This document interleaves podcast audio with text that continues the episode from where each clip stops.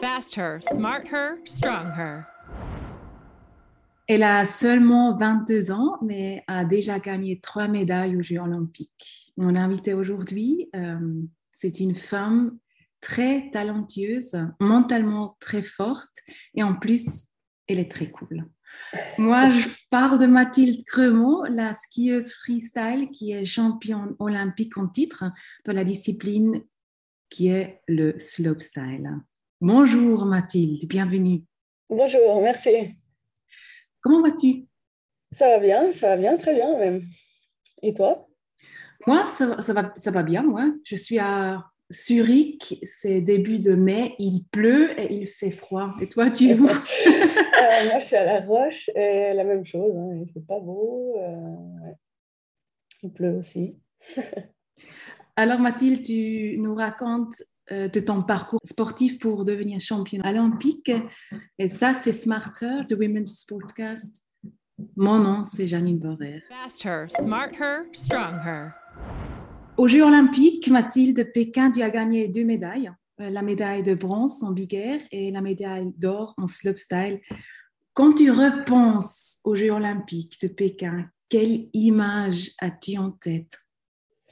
Plein d'images. Euh, c'est clair que les deux moments où tu sais que tu vas avoir une médaille, euh, peu importe déjà la, la couleur, je me souviens très bien être en haut du big air de, parler avec mon coach et de me dire non, mais même si je suis troisième, au moins j'ai de toute façon une médaille, je suis dans le top 3 avant le dernier run. Il n'y en a plus que deux à descendre, donc euh, c'est clair que j'ai une médaille, donc euh, on était déjà trop contents. Je me souviens vraiment bien de ça. Et, euh, et un peu la même chose en fait au slopestyle, quand il n'y avait plus que, plus que Eileen et Kelly qui devaient descendre et j'étais toujours en tête, j'ai dit bon, bah, même si c'est pas l'or, en tout cas, ça sera, deux, ça sera deux médailles. Donc, je me souviens vraiment bien de ces deux moments. Et comment ta vie a-t-elle évolué depuis, depuis Pékin? Ça a changé? En fait, ben, ça n'a pas beaucoup changé parce que euh, jusque mi-avril, j'étais quand même euh, sur les skis. Et euh, alors, il y avait un peu plus de travail, en fait, ben, pour les demandes, les, les emails, les et tout, tout, le travail en fait plutôt euh, administratif qu'il y avait à faire et euh, l'organisation pour les prochains mois. Euh, parce qu'il y a beaucoup, beaucoup d'événements, beaucoup de, personnes qui ont demandé si je pouvais aller ici, si je pouvais aller faire ça, si je pouvais être présente et tout ça. Donc en fait, ouais, il y a beaucoup de, beaucoup de planification parce que de toute façon, jusqu'à mi-avril, voilà, je n'étais pas disponible. C'est clair que peut-être une saison sans Jeux olympiques et sans médaille, euh, c'est un peu plus tranquille après. Mais je le faisais déjà avant, c'est juste que là, maintenant, c'est peut-être x10. Mais euh, tu adores que le, que le focus après les Jeux olympiques, c'est sur toi, c'est sur le sport de ski freestyle. Tu, aimes, tu aimes ça?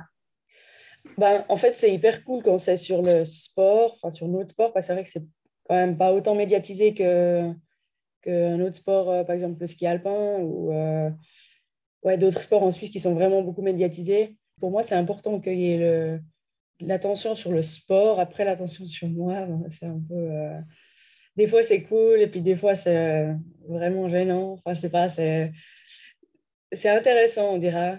J'apprends plein de choses, mais, mais je préfère avoir l'attention sur le sport que sur moi-même, c'est sûr. Es-tu toi-même surprise de ton succès à Pékin? Alors, je dirais peut-être pas que je suis surprise, mais en tout cas, j'étais euh, relieved. Je sais pas comment, je sais même pas comment dire en français, euh, soulagée. Erleichtert in, in, in, Deutsch. Mhm. J'étais peut-être soulagée parce que j'ai toujours été, j'ai toujours, euh, bah, depuis quatre ans, en fait, en, sachant que j'allais sûrement aller au jeu une deuxième fois, en tout cas, euh, et que j'avais déjà une médaille, je me suis dit, ça sûrement, c'est difficile. Euh, je pense, j'ai trouvé difficile d'avoir du succès la première fois en étant vraiment une surprise, et ensuite de se dire, bon, bah, cette fois, je dois assurer. Donc, c'était pas une surprise parce que du coup, pendant quatre ans, je m'étais quand même préparée en me disant, bon, bah, avoir un regard positif là-dessus. Euh, mais c'était clairement un soulagement parce que j'avais pas eu forcément le meilleur début de saison. Donc, j'étais j'avais un petit peu des doutes par moment. Et puis, et puis je suis ouais, soulagée que ça ait marché. parce que les quatre dernières années, je me suis vraiment entraînée et je me suis répété dans la tête que j'avais les capacités et puis que c'était c'était possible, donc euh, je pouvais y arriver. Donc, euh, c'est vrai que j'ai, j'ai, heureusement que j'ai un peu fait ce travail, je pense, les quatre dernières années pour que, pour que, enfin, manifester pour que ça arrive, en fait, euh, quand c'était le moment, quoi. À la finale de Slopestyle, n'a pas, il, n'a pas bien commencé pour toi? Tu es, tu es tombé après le premier trick. Comment as-tu fait pour rester positif pour la deuxième manche?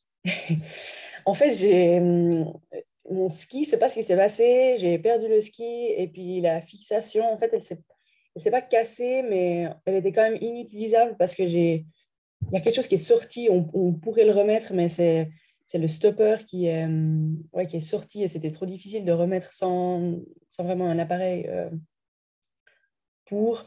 Et euh, du coup, hum, j'étais là, oh, mais en fait, moi, j'ai pensé qu'à mon ski et j'ai pas pensé, euh, du coup, c'était une bonne distraction. En fait, j'ai pas pensé euh, que normalement, dans une finale, j'ai trois runs, donc j'ai trois chances. Et puis là, il y en a une qui venait de s'envoler et que c'était la fin du monde. En fait, surtout, je me suis surtout dit, oh là là, il faut que je répare mon ski, euh, sinon ça va pas aller.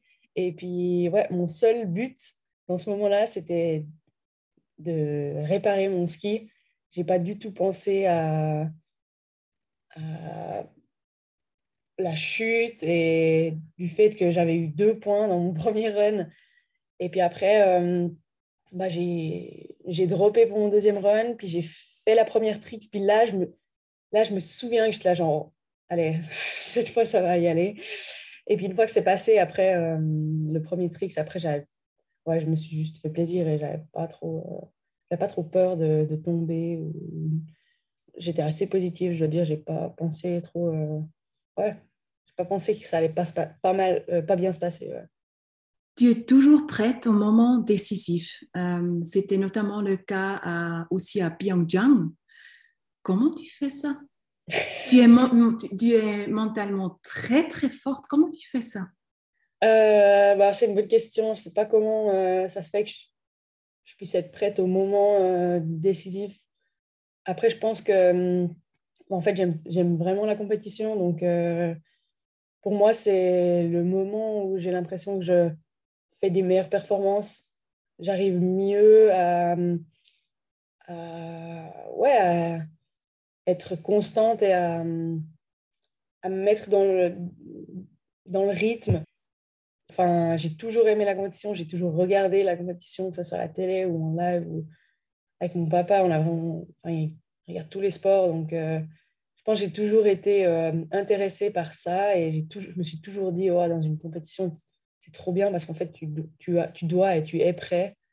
Et voilà, ce n'est pas toujours le cas pour tout le monde et, pour moi non plus. Mais finalement, euh, je crois que j'ai toujours, enfin, en grandissant, je me suis toujours dit dans ma tête, en fait, j'ai toujours été, euh, j'ai toujours eu un regard positif sur la compétition. Du coup, peut-être que je me dis qu'un peu les énergies, elles sont, elles sont positives quand je fais la compétition. Donc, je pense que c'est ça. Ton ami Fabien Bosch a dit une fois dans une interview qu'il est inspiré par ta bonne confiance en toi. C'était toujours comme ça Je me souviens la première saison, euh, pendant une semaine, on était à Stubai, j'ai appris euh, je ne sais pas combien de tricks. Et j'ai vraiment progressé beaucoup en une semaine et je me sentais trop bien. Et j'ai l'impression que depuis ce moment-là, euh, ouais, j'ai eu tellement plaisir que en fait, je me suis dit, bon, ben, sans me dire, ah, je, peux tout faire, euh, je suis la meilleure, euh, vraiment pas du tout comme ça, mais c'était plutôt genre, euh, ben, quand moi, j'ai du plaisir à faire quelque chose, ben, ça a réussi, en fait. Pour moi, je crois que c'est vraiment genre dans, tout. Il y a des personnes qui ont besoin d'autres choses, et moi, j'ai l'impression que si j'arrive à faire ce qui me fait plaisir, tout en ayant un peu un job, parce que c'est quand même finalement mon job. Mais si j'arrive à le faire avec plaisir, en fait, euh, j'ai l'impression que c'est ce qui fonctionne. Et je crois que c'est pour ça que. Et c'est une forme de confiance, en fait, je pense. Mais ouais, c'est juste d'avoir plaisir à faire les choses. Euh, ça marche bien, je crois, pour moi.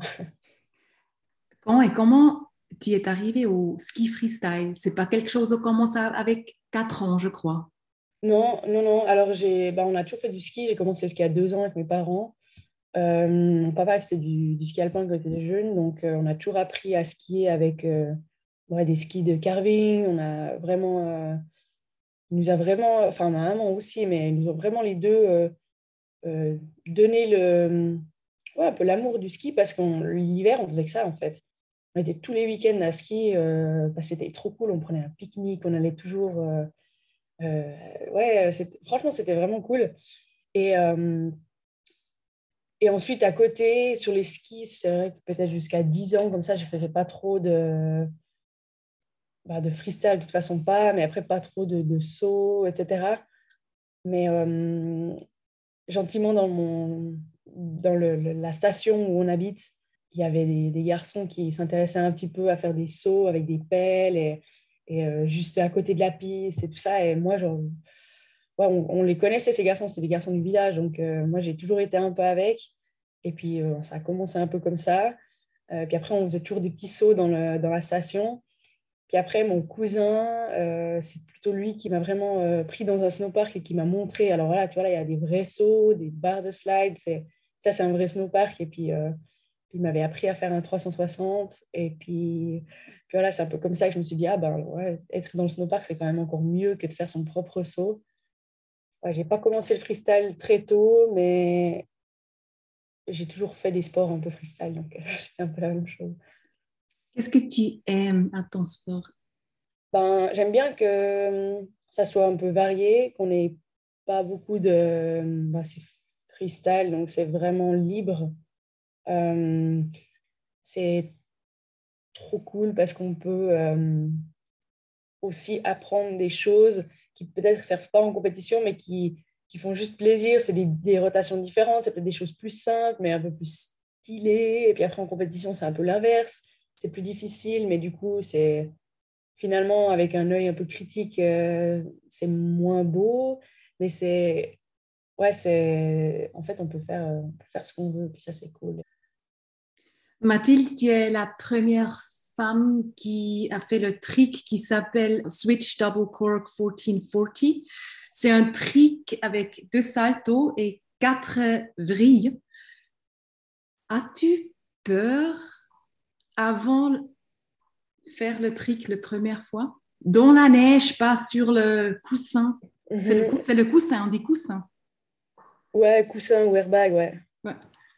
Euh, non, j'avais, j'avais pas j'avais pas peur parce qu'en fait, euh, bah, je l'avais justement fait sur l'airbag quelques fois et, euh, et j'avais. En fait, ce qui était difficile pour moi, le challenge dans cette trick, c'était le début, en fait, le take-off. Euh, parce que c'était un. Des fois, d'un trick à un autre, le take-off est similaire et c'est la rotation dans les airs qui est différente. Et là, pour moi, le take-off était était vraiment plus important et quelque chose de nouveau à apprendre parce qu'en fait, la figure, elle tourne beaucoup au début. Et dans le deuxième salto, c'est comme euh, la deuxième partie de figure, je savais déjà la faire d'une autre, euh, d'une autre figure. Quand j'ai compris ça, après, je me suis dit, bon, ouais, j'ai juste à vraiment être euh, à l'aise avec le take-off et ça va être bon. Et du coup, sur, quand j'ai essayé sur la neige, c'est aussi moi qui. Alors, c'était un peu planifié, c'est clair que je voulais le faire, mais c'était comme une session un peu privée. Il y avait que moi et Fabiane qui, qui ridait le, le saut parce que du coup, je lui avais demandé s'il pouvait être là pour, euh, pour sauter avec moi et un peu m'accompagner. Et après, il y avait les coachs, euh, mais les coachs, ils ne sautaient pas. Et sur le moment, ben, j'ai, ouais, je me suis échauffée, je me suis préparée, puis j'ai dit, ben, OK, maintenant, euh, cette fois, je me sens prête. Puis le coach, il a dit, ah ben, moi, je te sens prête aussi. Et du coup, ben, quand tout le monde a confiance, euh, bah, ça marche super bien. Puis, c'est clair, j'avais l'appréhension, mais, mais c'était. En fait, je me réjouissais et puis euh, j'avais j'avais pas peur euh, vraiment que quelque chose passe. Tu es arrivé à 16 ans dans l'élite mondiale. À 18 ans, tu as gagné ta première médaille olympique. Si aujourd'hui, tu pouvais parler à toi-même en plus jeune, tu es encore jeune, je sais, mais en plus jeune, qu'est-ce que tu te dirais? Bah, Je dirais que c'était déjà bien, mais je pense que j'aurais ouais, j'aurais dit oublie pas, oublie pas de, de, de skier parce que, parce que tu as du plaisir et parce que c'est fun. Parler des, des, périodes difficiles avant les Jeux olympiques de Pyeongchang, tu t'as blessé sérieusement? Qu'est-ce que tu as appris pendant ta convalescence? C'était important pour toi aussi ou pas? Ouais, ouais c'était super important. En fait, c'était trop bien. J'ai appris beaucoup sur, euh, sur euh, mon, ben, mon corps, en fait. Euh, parce que c'est vrai que jusqu'à jusqu'à la blessure, je ne m'étais jamais fait mal. J'avais rarement des douleurs ou comme ça. Donc, en fait, je savais rien. Je, je faisais confiance à mon corps, mais sans vraiment savoir pourquoi et comment. Et ensuite, je me suis blessée et là, j'ai pris plus connaissance de, ouais, de mon corps en général. Et aussi, ben, mentalement, et puis le fait de, de se préparer à de se préparer à quelque chose de gros ou un gros événement sans euh, savoir en fait si ça va marcher euh, parce que en fait ça, ça aide vraiment vraiment pour, euh, pour l'énergie positive parce que j'ai opéré et je savais même pas si j'allais pouvoir participer au jeu, si j'allais même être en train de skier, de pouvoir sauter de nouveau. Et voilà, les docteurs m'ont dit, ils m'ont tous dit, ouais, ça va être, ça va être chaud, ça va être tendu. Et puis, ben, moi, j'ai écouté, j'ai dit, ouais, ça va être en effet difficile. Mais après, j'ai plus pensé à ça et j'ai pris le, vraiment la convalescence genre, jour après jour ou semaine après semaine, mais pas plus. J'ai pas vraiment fait des projections. et puis, je me suis dit, j'avais toujours ben, les jeux dans un coin de ma tête, mais vraiment jamais en focus je me suis dit, bon, bah, d'abord, il y a toutes ces étapes et ensuite, euh, on peut penser au jeu. Et euh, je pense que j'ai ouais, vraiment appris à penser positivement et imaginer le futur positivement, mais le futur vraiment à courte distance, euh, enfin, demain, après-demain ou dans dix jours, pas plus parce que on ne sait pas, plus loin, mais au moins de toujours m'imaginer, ah, ça sera bien, ça, ça sera bien ça, ça va marcher. Puis en fait, euh, j'ai continué à faire ça. Et puis je pense que c'est peut-être sûrement pour ça aussi que les grands événements, euh, j'arrive vraiment à mettre l'accent là. Et puis maintenant, je pense que je dois apprendre aussi à qu'il n'y ait pas seulement les pics des moments importants, mais tout ce qui est entre deux, que ça, ça, s'améliore aussi. Mais je pense que c'est ça le plus gros, euh, le plus gros morceau que j'ai appris pendant la convalescence. C'était juste de regarder en avant, mais pas trop loin, et c'est toujours positif. J'aimerais bien parler un petit peu des modèles.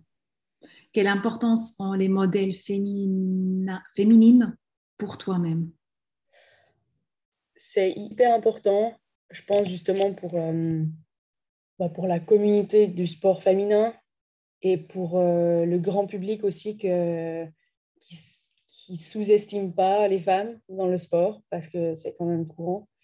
Donc ça, c'est hyper important de, de se comparer, en fait, enfin pas se comparer, mais regarder euh, en avant et regarder ce, que, ce que les autres femmes, elles ont accompli. Parce que bah, c'est motivant en tant que femme. On a le même corps. C'est vrai qu'on ne peut pas comparer euh, le corps d'un garçon à celui d'une fille. Et du coup, ben, en étant dans la même branche, c'est hyper important d'avoir des modèles euh, féminins. Euh, c'est clair que euh, moi, j'étais toujours beaucoup plus fan des sportives féminines, juste parce que je trouvais ça trop cool, en fait. C'était juste toujours un style de vie que j'ai trouvé intéressant et attirant. Et après, j'avais jamais, jamais une personne qui était un modèle. C'était vraiment, j'aimais un petit peu ça, si cette personne. Après, je trouvais ça super cool chez celle-ci. Et c'était toujours un petit peu, euh, je prenais un petit peu des, des petits parties euh, de chaque, euh, chaque athlète que, que je connaissais ou que je suivais ou, que j'avais entendu parler, j'avais regardé une interview ou comme ça. Ouais, je sais pas, enfin, franchement, pour moi, c'était hyper important. J'ai jamais beaucoup réfléchi avant, enfin, quand j'étais plus petite, mais c'est vrai que maintenant, quand, quand je repense, en fait, c'était, ouais, heureusement, quoi, parce que ça motive vraiment. Et maintenant, tu es un modèle. Ouais, tu es. Quelle valeur souhaites-tu incarner pour la génération plus jeune? Euh, ben, c'est difficile. Euh, franchement, toutes les valeurs positives qui existent, il, faut, il faut faire les.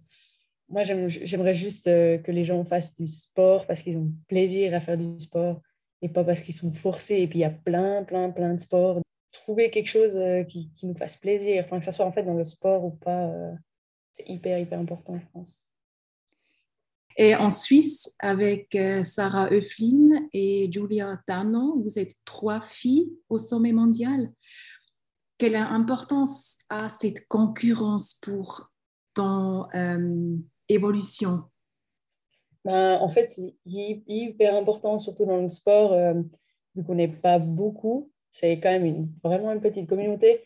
c'est vrai que Julia, c'était la première et, et, moi, quand j'ai commencé le ski, Julia, c'était, elle était vraiment là en haut. Puis je me suis dit, c'est, c'est trop cool, je veux faire la même chose. j'aimerais vraiment être dans la même équipe, j'aimerais aller à la même école. Puis après, ben, pas très tard, je l'ai rencontrée au championnat suisse. Donc là, c'était vraiment, c'était vraiment cool. Et puis après, quand je suis rentrée dans la team, c'est vrai qu'au début, c'était pas, c'était pas super facile parce que elle, elle avait toujours été toute seule. Et tout d'un coup, il y avait moi et juste derrière, il y avait Sarah. Au début, c'était un peu bizarre l'ambiance et en fait, ça a vite changé et c'est devenu super euh, relax. Et, je pense qu'autant moi que elle, que Sarah, on a tout appris quelque chose de, des autres. Et du coup, c'est super important, euh, vraiment. Euh, alors, c'est déjà important, je pense, de se mélanger les garçons et les filles parce qu'eux, ils ont aussi quand même beaucoup à nous apprendre, surtout au niveau du sport. Euh, et, puis nous, ben, les filles, entre nous, on avait peut-être plus de choses euh, justement un peu sur le mental ou, ou sur comment gérer, euh, gérer la pression. on avait peut-être plus de, plus de choses à se raconter ou se partager. Et ouais, ça, ça c'est super important. Et puis c'était vraiment, vraiment, bon, Sarah et Julia, c'est c'est des super rencontres finalement. on s'entend trop bien et puis c'est vraiment cool. Dieu maintenant, dans le focus de médias, euh, les gens te connaissent, euh, tu veux encore améliorer aussi. Comment gères-tu la critique en général, la critique de l'entraîneur, la critique de médias Comment tu, tu gères ça? Euh, La critique des entraîneurs, ben c'est c'est ouais, c'est pas toujours cool, mais après c'est sur le moment, mais après ben ce qui est cool avec notre entraîneur, surtout Greg, et Romain aussi, c'est notre deuxième entraîneur. Ce qui est sympa avec les deux, c'est que s'ils ont une critique, en fait, eux, ils sont super ouverts à leur propre critique. Donc, euh, nous, on a le droit euh, de parler avec eux. C'est quelque chose qu'ils ne font pas euh, de la manière qu'on aimerait ou qui... Ils sont toujours, en fait, ouverts à s'améliorer pour nous et notre confort. Et du coup, c'est super, super cool en général, c'est des critiques, c'est qu'on les prend comme des critiques, c'est parce que c'est vrai et on ne veut pas l'admettre. Et, euh, et, eux, ils ont quand même euh, un bon point de vue extérieur. Justement, des fois, sur le moment, c'est pas très cool. Et puis, euh, c'est pas une discussion qu'on a forcément envie de continuer ou on essaie un peu de changer le sujet ou trouver des excuses comme ça. Mais ce qui est intéressant, c'est que ce n'est pas une, conversation une fois. En fait, une critique, ça peut être, euh, ouais, ça peut, ça peut se discuter sur plusieurs jours ou même plusieurs semaines. Donc, euh, donc ça, c'est assez cool. Des fois, il faut juste un peu digérer. Et puis, trois jours plus tard, on peut en reparler. Et puis, euh, et puis aller vers le coach et dire, ah, j'ai réfléchi. Et puis, et puis ben, ils sont super contents qu'on fait ça. Et puis, ben ouais, une critique, c'est jamais agréable. Mais finalement, si ça nous touche, c'est que... c'est que c'est réel, enfin, c'est une vérité. Et euh, ouais, alors mes parents, ils ont aussi beaucoup de critiques, mais après, ben, ils me connaissent aussi. Et puis, euh, ça, c'est peut-être celle qui m'embête le plus parce que là, c'est les parents. Mais bon, c'est important, quoi. Euh, tu as deux entraîneurs masculins. Mhm. Comment tu parles sur les thématiques difficiles spécifiques aux femmes? Vraiment, je trouve que Greg, il est, il est vraiment, vraiment ouvert à tout. Et, euh, est très investi et lui, il est vraiment là pour nous. Donc, c'est. Ouais, avec Greg, c'est assez. en fait, il est super facile à la discussion. Donc, pour toutes les thématiques et les thématiques spécifiques aux femmes, il est quand même il est quand même ouvert. Enfin, je veux dire, il a aussi une maman, il a aussi une copine. Alors voilà, je pense que pas tout le monde est ouvert comme lui. Et... Mais ouais, en tout cas, moi, je... moi, j'ai de la chance. Après, on a aussi toujours une physio, et ça, c'est une femme. Donc, aussi super ouverte. Donc, on n'est pas non plus. Puis après, ben, il y a Julia et Sarah.